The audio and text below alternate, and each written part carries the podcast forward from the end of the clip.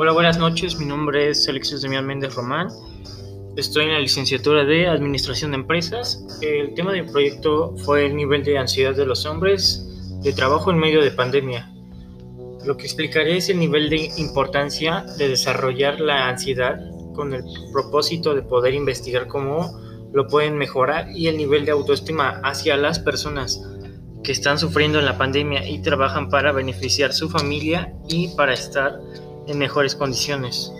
El último año 2020, uno de cada diez hombres se ponía muy preocupado, muy preocupados y en las mujeres era el doble de cada cinco se sentían muy cansadas. En los inicios de la pandemia se hizo una serie de acciones públicas como cerrar negocios pequeños, empresas y escuelas por medio del virus y toda la población se hizo el impacto de medidas de prevención sanitaria y sana distancia. Hubo grupos de población como personas jóvenes a la, o gente mayor. Las exigencias emocionales para la autonomía, para poder realizar su trabajo, el liderazgo, la comunicación y la falta de relaciones interpersonales. La vida familiar y elaborar y sus condiciones extralaborales que contribuyen al desarrollo de estrés y un efecto negativo del estado de salud.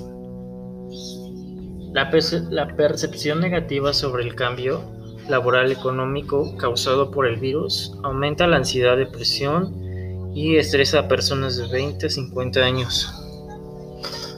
Los cambios económicos son la producción haciendo trastornos de suministro y que el mercado fue un impacto financiero en un negocio en 2020 y 2021.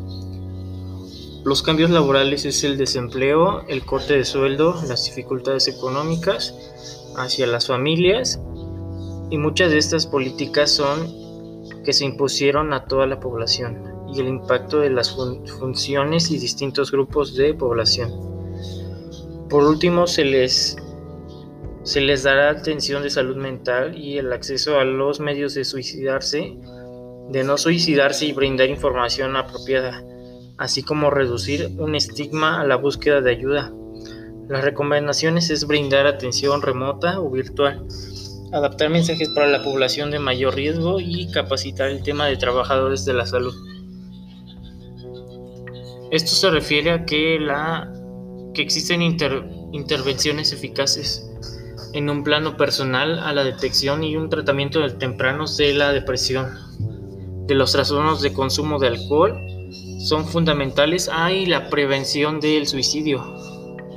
Si una persona es, se detecta señales de advertencia de suicidio, en ella misma alguien se, se hace conocido y se debe buscar ayuda profesional de salud para, para lo más pronto posible y poder eliminar las barreras de dificultad de acceso a la atención de, salud mental, a los medios de suicidarse, brindar una información veraz.